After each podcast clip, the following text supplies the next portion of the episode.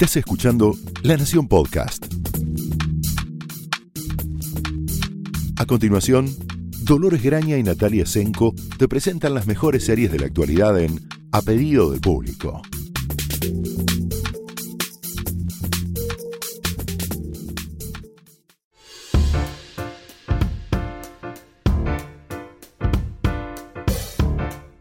Hola, bienvenidos a un nuevo episodio de A Pedido del Público. Soy Dolores Graña. Hola, yo soy Natalia Senko. Y hoy vamos a hablar de eh, una suerte de puesta al día de un subgénero cada vez más popular en el mundo del streaming, que son las adaptaciones de obras literarias, novelas gráficas, eh, cómics, que están dando vueltas, algunas de las cuales con el potencial para ser una de los, algunos de los lanzamientos del fines de año Sí. y en otros casos eh, series a los que no les pudimos dar la atención que merecían, pero muchos de ustedes hablan, nos hablan bastante de ellas. Eh, ¿Con qué empezamos? Empezamos por ahí con Watchmen, que es, Y es lo que se viene, se viene, se viene. es y esas series que las esperas con tanto entusiasmo como temor. Obviamente, obvio que cuando ya hayamos visto episodios, que todavía no, porque se estrena el, el 20. El 20 de octubre. el 20 de octubre en HBO. Cuando hayamos visto episodios, mínimo dos, yo diría, porque tiene pinta de que en uno no vamos a te- tener todo el espectro de lo que se trata, o sea, de lo que de cómo fue adaptada, pero vamos a hacer un capítulo especial de Watchmen, Sí, obviamente. seguramente, porque aparte como el creador es Damon Lindelof, Sí. que es obviamente el otro creador de Lost, Sí. Eh, los creadores de Lost son Damon Lindelof y Carlton Cuse. Damon Lindelof es también el creador de, de The Leftovers, Exacto. que fue una serie muy buena, muy triste y Muy de bastante, culto. Sí, muy trascendental y siempre tiene es un showrunner bastante engañoso en el sentido de cómo plantea sus, sus series, que es difícil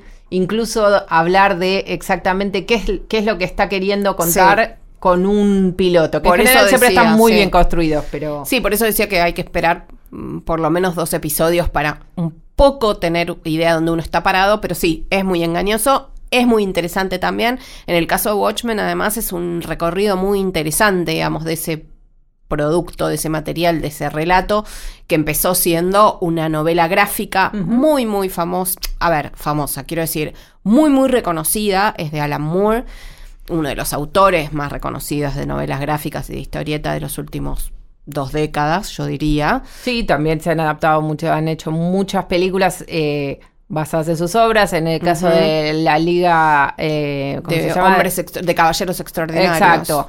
Eh, lo que planteaba Watchmen, Varios de los Batman, perdón, Claro. son de, de- de la cosecha Moore, digamos. Claro, lo que, lo que tiene de interesante Watchmen es una de las primeras novelas gráficas que como consolidó esta idea de que el avance de los superhéroes o la gente con capacidades sobrehumanas puede eh, eh, pregonar el final de la gente ordinaria. Exacto, y que Eh, esos superpoderes eh, tienen, tam- vienen acompañados de super conflictos también. Claro, eh, la película hace, hace varios años ustedes pueden encontrar para tener un poco de contexto de cuál es la historia que cuenta Watchmen, que sin embargo Damon Lindelof se encargó de explicar, sin explicar exactamente qué estaba adaptando, va a tener muchísimos cambios sobre el material original. De hecho, la protagonista no es en principio un personaje que esté en la novela original. No, ni en Eh, la película, ni en la ni adaptación en la- cinematográfica que hizo. Zack Snyder,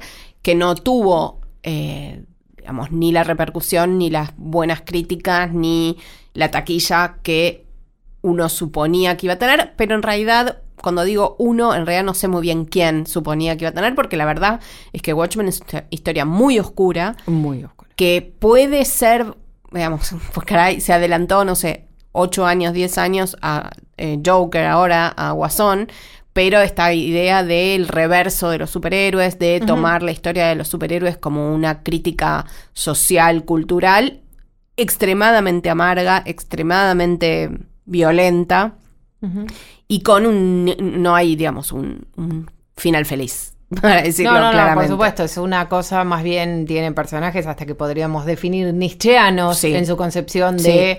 El- el- el- la lucha de poder entre los que, los que pueden más y los que pueden menos y quién tiene a su cargo definir qué va a ser de nosotros para el futuro. Sí, es un poco el reverso de Spider-Man, si quieren, ¿no? Esa Sí. cosa de cuanto más, más oportunidades, más responsabilidad, bueno, es básicamente cuanto más oportunidades, menos responsabilidad. Sí, menos, menos consecuencias de tus actos. Supuestamente la, la, idea del del superhombre, digamos, está muy clara en, en Watchmen, estaba clara en la novela gráfica, estaba clara en la película, aunque bueno, no es lo mismo el nicho al que apuntaba la novela gráfica que el intento de la película de ser general, un tanque de Hollywood, taquillero, Zack Snyder y demás. Podemos asegurar que no va a ser el caso de esta, de esta serie de HBO, no. Eh, que apunta a convertirse en una columna de su programación post eh, Game of Thrones. No es nada sorprendente que tanto Watchmen como la otra apuesta a largo plazo fantástica, en este caso en coproducción con la BBC, que es eh, la adaptación de La Materia Oscura,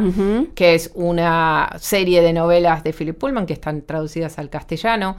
Eh, como La Materia Oscura, tienen nombre, la, primera de las, las, novelas se llama eh, La Brújula Dorada, que es la que adapta esta primera temporada.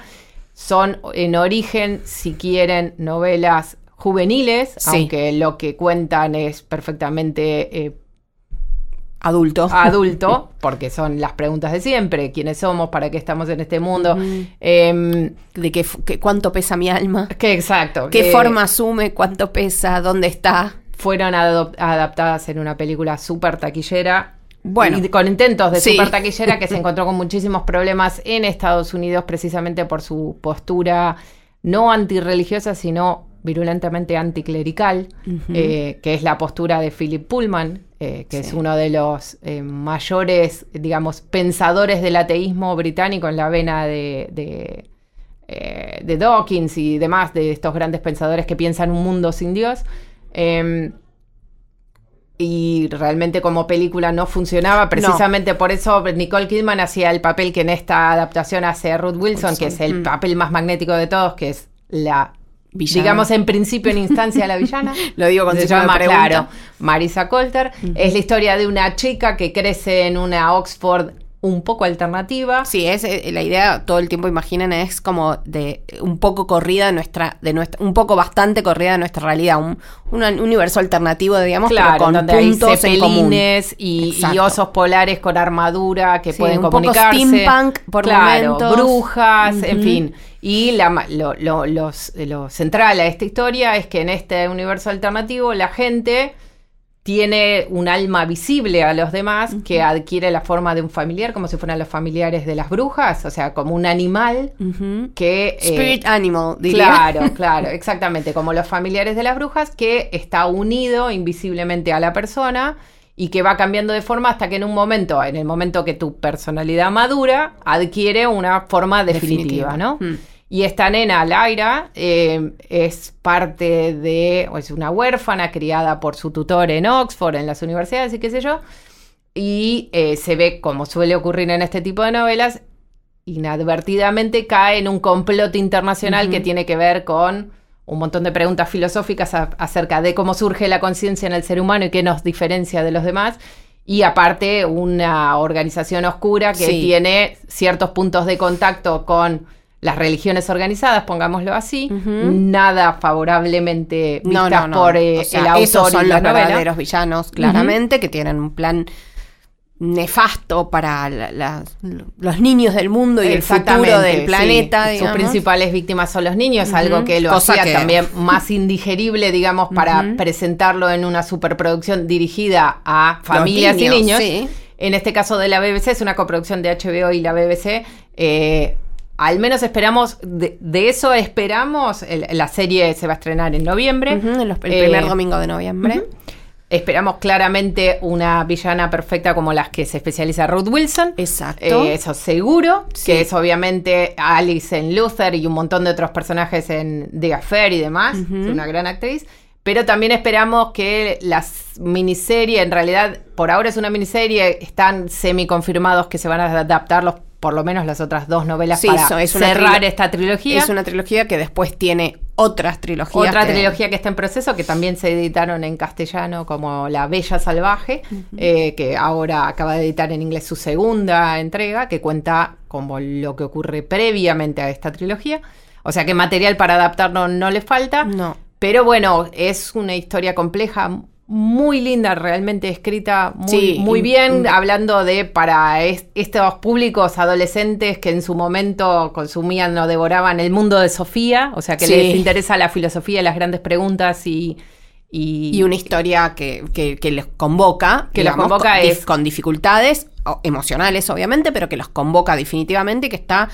Además, es sumamente entretenido, hay que Sí, decirlo. sí, hay ¿no? muchísima aventura, digamos, todas las peripecias del aire y la gente que la ayuda, sus antagonistas y ayudantes son muy atractivos y se habla de arte, de filosofía, Sí, de aventura, de de en fin, es, es muy, muy recomendable para ver en familia. También implica su puesta en escena, sucedió en el cine y sucederá ahora en la televisión, implica una cantidad de Efectos especiales. efectos especiales eh, que deben funcionar bien o no va a funcionar. Que Sí, un- sobre todo la relación entre Laira y su familiar, que se llama. Pantalaimon, eh, es fundamental para entender, es como, obviamente, una forma de poner expresamente la vida interior del personaje en un diálogo con su propia alma que está sentada al lado de ella Sí, y que es- un animal. Si eso no funciona, la serie no va a funcionar. No, y que Eh, funciona fantásticamente bien en la literatura, obviamente.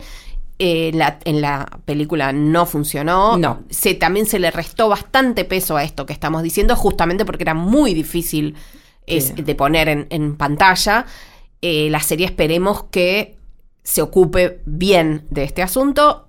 Que, bueno, en Philip punto- Pullman es uno de los productores y en unas entrevistas recientes él dijo que si bien no tuvo nada que ver, sí pasó por él todos los guiones y todos los Mm, grandes cambios sí. y a él le parecían bien. Calculo que no se hubiera adaptado de nuevo si esto no se podía subsanar, pero no hay que esperar a ver el Eh, resultado. Es como, no sabemos, es como también, ya lo dijimos muchísimas veces, de George Martin, RR, quiero decir. RR. Eh, lo dijimos también Futuro premio Nobel. ¿What? Está como 20 en las, en las, en las apuestas. Eh, Yo creo que es altamente imposible, pero quiero decirlo acá por si mañana, Oh. el día siguiente al que estamos grabando esto, ocurre No, es lo que no puedo creer que otra inaudito vez, y otra estamos vez. hablando de esto eh, con George R. R. Martin, premio Nobel de literatura. Yo creo que es imposible, pero han pasado cosas tan raras que Sí, no querría desmerecer la posibilidad de Vos que decís esto que como ocurra. los nobles vienen un poco golpeados en su, digamos, credibilidad y Llamemos demás. a las series. No, no, no, no creo. no Yo creo. creo que no. Pero sí creo que de los dos premios que se van a entregar mañana, uno de ellos va a volver a esta sección, a este eh, pequeño eh, café literario de algún modo. Bueno. Sí, uno de esos dos. Pero bueno, ya veremos. No, lo que iba a decir es que, bueno, justamente Margaret Atwood también venía por ahí, eh, que también tuvo que ver con la adaptación eh, del cuento de la criada, de Handmaid's Tale, que también fue una película que de los- del año 90 que muchos vimos, pero no muchísimos. No, no, no. No con- Richardson era la protagonista. No con el nivel de popularidad que tiene la serie, obviamente.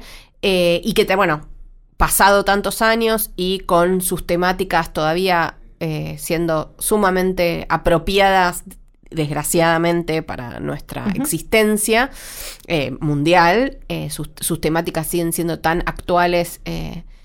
Como en el año 85 cuando Atwood Bueno. escribió la novela. De hecho, la continuación, Los Testamentos, que acaba de salir en castellano, es básicamente una continuación de la serie y no de la novela. Digo, tanto ha terminado por canibalizar el imaginario de los personajes de la original que en esta, en esta segunda novela ambientada en ese universo, básicamente es la historia de Lidia, de, y es una Lidia, de la, de la tía Lidia, que es una de las antagonistas del personaje de Elizabeth Moss en la, en la serie, especialmente eh, hacia el final de la tercera Una temporada. especie de Terminator, además. Eh, sí, bueno, lo que hace precisamente esta novela es, en un procedimiento muy típico de las series de esta época, es proveerle de una coartada a la tía Lidia para ser Bueno. como es y poner, eh, poner en entredicho el propósito real de lo que nosotros creemos que son sus múltiples torturas y, y Mm. maldades.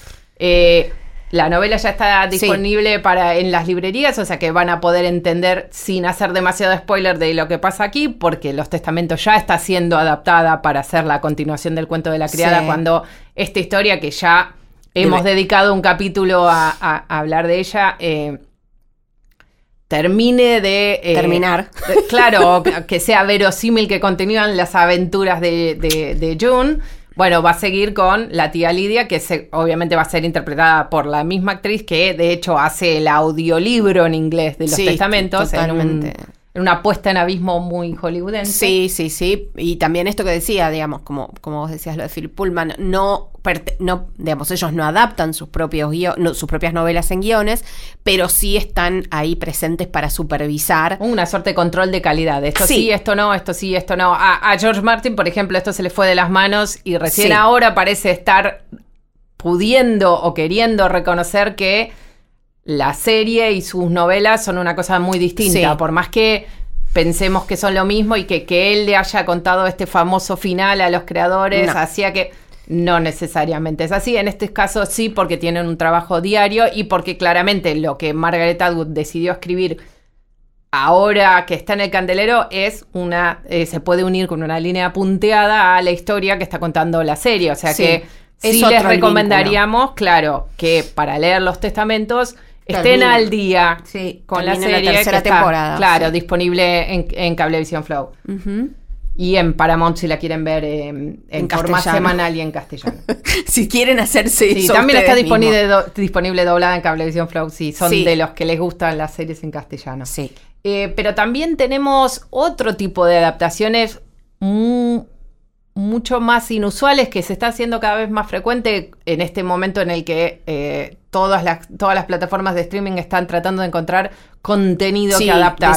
desesperados por el contenido, básicamente. Claro, sí, sí, locos por el contenido, Locos que es contenido. una, una antología que se llama Modern Lab, que va a estar disponible desde el viernes próximo en Amazon Prime Video, que es la adaptación de una serie de columnas que se eh, editan hace un montón de años en el New York Times, sentados en historias de amor de gente común, Exacto, podríamos Básicamente bautizarlas. es eso, son, digamos, eh, relatos, pero ba- basados en, en cartas y en... En primera persona, en en primera persona, casos. en muchos casos, que eh, decidieron adaptarlos como a una antología y lo que permite que tenga eh, grandes protagonistas. Bueno, obviamente la primera que me viene a la cabeza es Tina Fey, que es una de las protagonistas de una de las historias. Eh, no accedimos todavía a esos episodios, sí ya salieron las críticas, porque los críticos de Estados Unidos sí han tenido ese privilegio que nosotros por ahora con Amazon no estamos teniendo. Esto, esto es casi un, un llamado a la solidaridad. Sí, claro, sí, sí, un, pedido tipo barricada, con Sí, la bandera no- en la y- barricada. Voy a aclarar antes de que alguien diga algo. No, eh, no me vengan, no me escriban, no me no digan. me vengan a No, claro, no me digan, no me digan que bueno, pero la, eh, que, que podés bajártelo. No, no. Nosotros estamos hablando acá de eh, acceso legal a los contenidos porque trabajamos en un medio que pretende Mantenerse dentro del imperio de la ley. Sí, sí, que si, mm, digamos, pide a sus lectores en algunos casos que paguen por el contenido, deberíamos nosotras, debemos nosotras hacer lo mismo, básicamente. Eh, Modern Lab es una es un intento. Los, hay bastantes, pueden conseguir bastantes eh, series antológicas, sobre todo nada raramente. Muchas de ellas están centradas en el amor. Sí, Eh, hay muchas. En este caso, lo que es inusual es que son historias de amor de gente común publicadas por el New York Times y luego ficcionalizadas. ficcionalizadas, sí. digamos, en realidad no sabemos en, en- en- ¿En qué en medida, Mm. pero es una de las secciones más leídas del diario precisamente porque eh, son historias que en algunos casos, tanto felices como tristes, son demasiado buenas para ser ciertas, pero claramente lo son, puesto que sus protagonistas o uno de sus protagonistas cuenta su eh, enamoramiento, la muerte de una pareja, eh, cómo se descubrió a sí mismo, un divorcio, el nacimiento de un hijo, todo lo que tiene que ver con relaciones. Em, Sí, a ver, el elenco incluye, por ejemplo, a Anne Hathaway, que, bueno, lo de...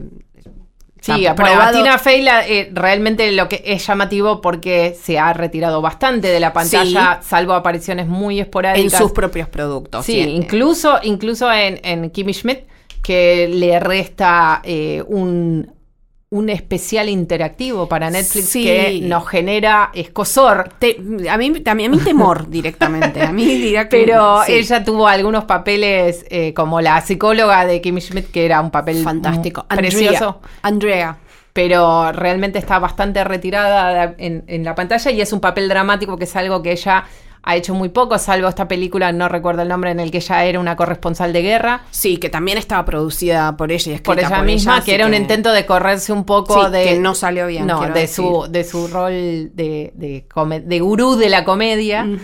Em, pero bueno, eh, eh, Modern Love lo que tiene, aparte de estas historias antológicas, es precisamente la posibilidad de ver como capítulos según me interesa el actor, me interesa el director, me interesa la temática. Veo algunos, no necesito verlos en, Está Andy García también. Em, eh, a ver, la película que decías de, de Tina Fey se llama Whiskey Tango Foxtrot. Sí, exactamente. Muy bien que ella era eh, una de las productoras también, ella era una, una, periodista de guerra en Afganistán. Em, bueno, ¿qué les digo?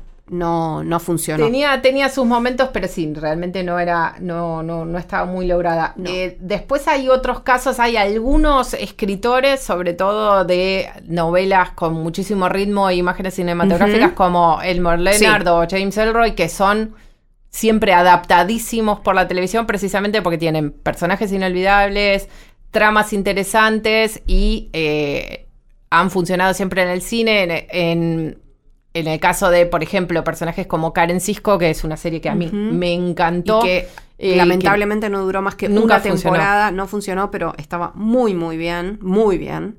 Eh, estaba, además era un personaje que también venía de a ver, como Out of Sight se llamaba la película, un romance peligroso. Un romance peligroso. el mejor papel hasta ahora que todavía no vimos Hustler, en eh, de Jennifer López. Es una película hermosa, si la pueden encontrar. Eh, es una, una, especie de para atrapar al ladrón, digámoslo así, con un poco más filosa, eh, con Jennifer López y George, Clooney. De Soderbergh, además, una, para mí una de las mejores películas de Soderbergh, una de las menos reconocidas, mencionadas, un fracaso de taquilla, pero una película hermosa. Hermosísima, que bueno, el personaje de Jennifer López era Karen Cisco. que era, un era una, una Marshall, de, los de, Miami, exactamente, donde estaba ambientada la novela. Bueno, Olmer Leland también es el autor de este, Jackie Brown en ese mismo universo, es el mismo universo de eh, El universo cinematográfico. Claro, en este caso literario, de eh, Karen Cisco y de Out of Sight. Eh, Punch es la novela. Bueno, es todo eh, parte de un, de, como decía Dolores, un, escritor que escribe prácticamente guiones. Claro, exactamente. Fantásticamente bien y sumamente entretenidos. Grandes diálogos aparte. Ah, Carla Gugino interpretaba ese mismo papel, a Karen Cisco, en una serie de televisión que también duró muy poco y es una serie preciosa que no está disponible, pero se la pueden encontrar, es muy buena. Ahora Carla Gugino hace como un personaje muy similar, pero en lugar de Marshall es eh, ladrona en una serie que se llama Jet que también está escrita por su pareja, Sebastián Gutiérrez, que es un venezolano y que la escribió a medida para su lucimiento.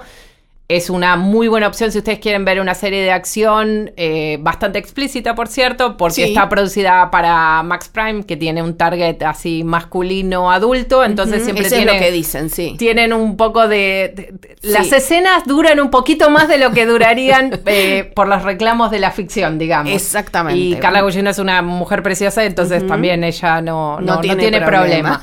Eh, la serie es muy entretenida, tiene esto de las rupturas temporales, de ir y venir un poco muy en la vena de, de Out of Sight, que es básicamente así. Sí.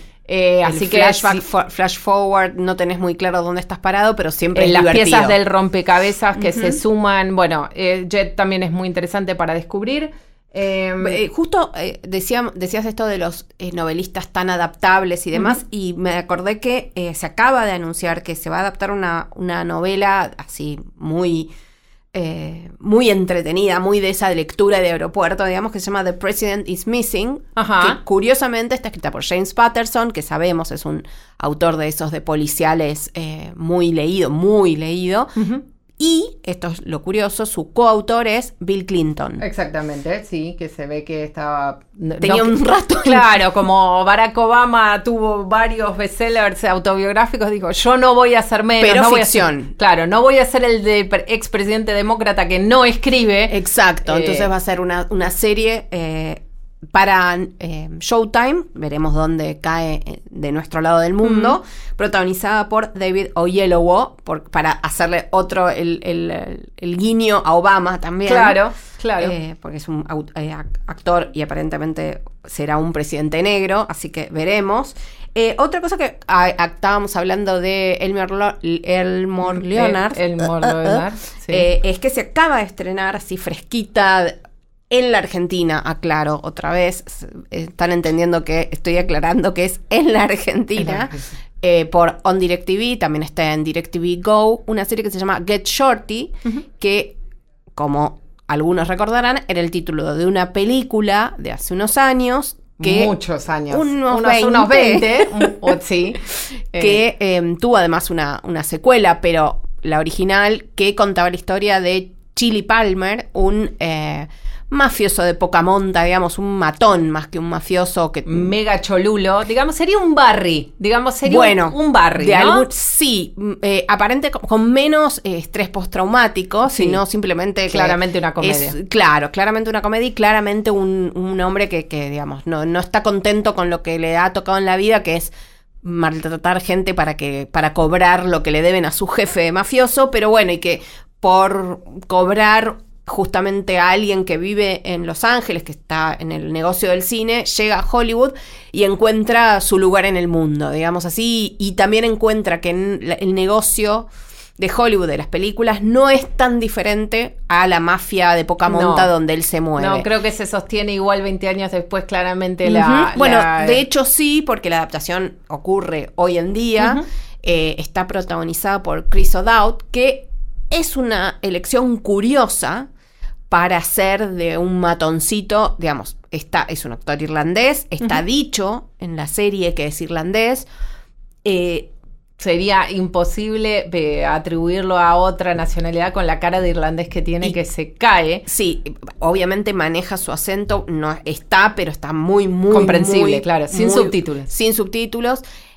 Yo decía que, digamos, más allá de su nacionalidad, es rara elección porque no tiene eh, el, el physique du rol, digamos, de un matón de poca monta que en este caso viene como de Nuevo México o de Las o sea, de- zona desértica donde su, su, su jefa es, un, es una mujer que, eh, digamos, lava dinero. Bueno, pero está muy bien lo que hace Chris O'Dowd, está muy bien la serie, es muy entretenida.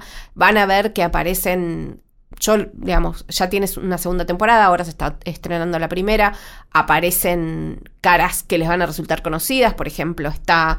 em, Everybody Loves Raymond, eh, Rey Romano. Romano, hace de un productor también con ciertos problemas. eh, aparecen, bueno, algunos actores de otras series que, que los vienen viendo, que ha- hacen papeles muy interesantes. La verdad que está muy en la línea de eh, contenido adulto, digamos, un poco en la línea de Jet. Eh, Sí, sí, porque aparte las dos industrias en la película original, las dos industrias, digamos, la de Hollywood Sí. legal y la de Hollywood eh, no legal, Sí. Eh, tenían muchísimos puntos de contacto Sí. y eran como una especie de, en algunos casos, el ascenso de tanto productores como escritores que pugnaban por llegar al Hollywood glamoroso Exacto. de la industria adulta. Exacto, es, es, eh, está en eso, es muy divertida, eh, un poco amarga también, por supuesto. Eh, también tiene eso tan atractivo para los espectadores, que es que te cuenten el detrás de escena de los estudios, el detrás de escena de cómo se hace una gran producción, las vanidades, las, miserias de las grandes estrellas. Está realmente muy bien. Eh, Topher Grace, por ejemplo, hace de una estrella de acción que es puro ego, puro narcisismo. Y como siempre ha interpretado, bueno, salvo cuando hizo David Duke, ahora recientemente en eh, Clansman, eh, Black Clansman. el eh, infiltrado del clan. el, el infiltrado del clan. eh, así, ha hecho siempre de, un- de muchachos simpáticos. Entonces, Sí, ese. desde That 70 Show, sus- sus inicios de la comedia familiar. eh, si lo re- está- Bueno, Laura Prepon también hizo, se hizo famosa y, y Mila Kunis también. Todos lograron terminar eh, escapando de es- esa casa. eh, bastante. Hasta Bueno, de hecho, Kutcher. claro, fue es famoso That 70 Show en Estados Unidos por ser uno de los mejores ejemplos de casting de desconocidos cuyos cuatro protagonistas se hacen famosos incluso en el cine es algo que pasa muy, muy infrecuentemente. poco. Y que además fueran cuatro eh, o cinco eh, que no, casi, cuatro básicamente, que casi no habían hecho otra cosa. de hecho, eran caras nuevas. Debutó en, en, en The 70 Shows, Ashton Kutcher también, eh, Laura Perpon creo que también. La única que tenía un poquito de experiencia como actriz infantil era Mila Kunis, pero todos los demás no. Bueno, eh, si, les interesa Get Shorty, está Topher Grace, lo van a tener que reconocer porque está bastante Tuneado. Mm, sí, con una barba y hace como de un actor así de los rebeldes. Es muy ridículo todo, pero está muy bien y es una buena manera también de volver a entrar al mundo del Mor Leonard, que la verdad que eh, siempre, siempre eh, rinde, siempre vale la pena. Eh, me parece, bueno, ya sabemos, ¿no? Fargo sucedió, hizo un camino del cine a la tele, están las tres temporadas en Netflix. Una cosa curiosa que es de aquí para adelante, está ya circulando un trailer de Snowpiercer, que es la adaptación en serie de la película eh, dirigida por Bong Joon-ho, que es un el autor de cine autor de cine coreano eh, del momento que hace cine entretenimiento, obviamente eh, es el casi seguro nominado al Oscar por Parasite, película que se va a estrenar en la Argentina hacia principios del año próximo, esperemos más pronto que tarde. Ganó la Palma de Oro en el último Festival de Cannes, la otra película, la única película aparentemente al día de hoy que puede sacarle el Oscar a Mejor Película Internacional a eh, Dolor y Gloria de sí, probablemente no pueda, no pero yo también creo probablemente también hay una alta posibilidad de que también aparezca nominada Parasite, digo, en otras categorías, por ejemplo, Mejor Director para Bon Joon-ho. Bueno, su película que fue, es muy interesante eh, el derrotero que tuvo porque se cruza con la historia tristemente reciente de Hollywood, que es Harvey Weinstein, y cómo eh, Harvey, manos de tijera, como le decían en su momento de gloria, cortó Snow, Snowpiercer y no quiso dejar que Bon no tuviera el corte final. Eh, entonces Snowpiercer se estrenó con el corte de director en muy pocas salas, o sea, Weinstein decidió boicotear su propia producción. Estaba en Netflix disponible, ahora no está más Snowpiercer. Sí están Okja, que es la película que Wong Juno hizo para Netflix. Netflix también anuncia Snowpiercer sin fecha de estreno en Argentina, pero la tiene ya en su biblioteca, digamos, de próximos estrenos.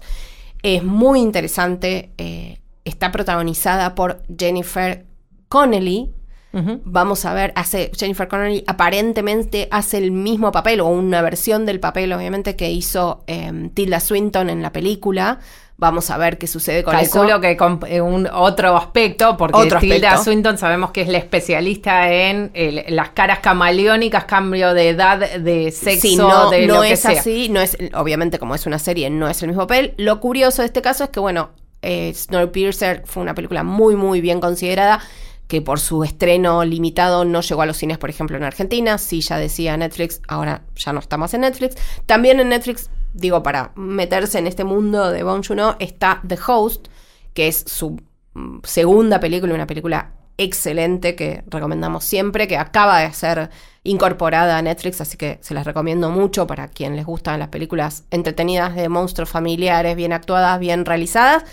Eh, muchas veces imitadas. Muchas si ven The Host van a ver la, cantidad de veces que vieron películas posteriores que citan las ideas de The Host. En el caso de Snowpiercer pasa lo mismo. Sí. Es, la historia es de un, en una especie de mundo apocalíptico en donde ya casi eh, una, un cambio climático ha dejado a la humanidad sepultada bajo la nieve, este, este, hay un tren que hace un recorrido infinito eh, y adentro viven segregadas en los vagones, reproduciendo una sociedad de clases opresiva, cada uno de los estamentos de esta sociedad, que cuanto más atrás está en este tren, peores condiciones tiene de vida y más dedicada está a asegurarle la vida acomodada a los de la... Sí, al, al 1%. A la cabina de primera clase, digamos Exactamente, que es además, bueno, eh, todo, un, todo un universo, sería como, como una nave espacial. En esencia es claro, es lo último que queda de la humanidad, pero adentro de un tren que circula infinitamente por unas vías. Bueno, es, es, esto que Bon Joon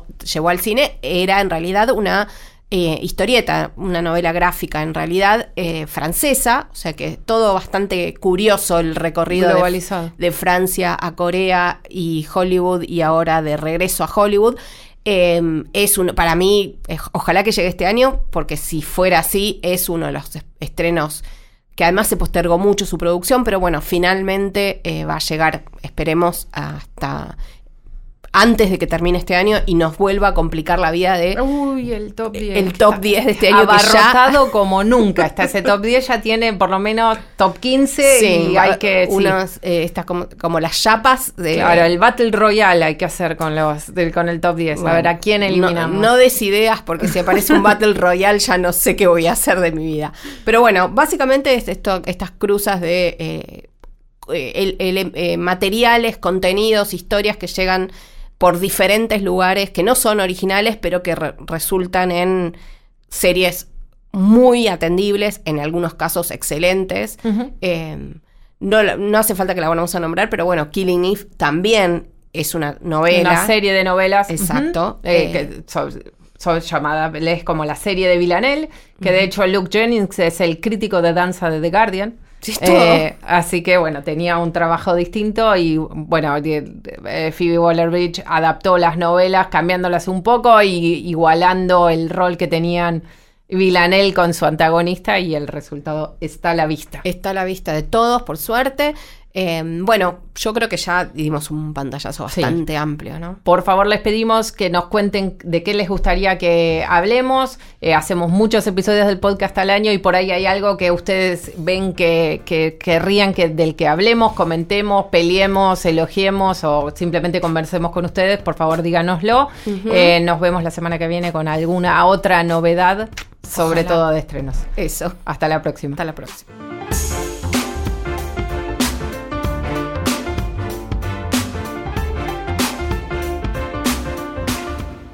Esto fue A Pedido del Público, un podcast exclusivo de La Nación. Escucha todos los programas de La Nación Podcast en www.lanacion.com.ar. Suscríbete para no perderte ningún episodio. Estamos en Spotify, Apple Podcast, Google Podcast y en tu reproductor de podcast favorito. Seguí escuchando La Nación Podcast.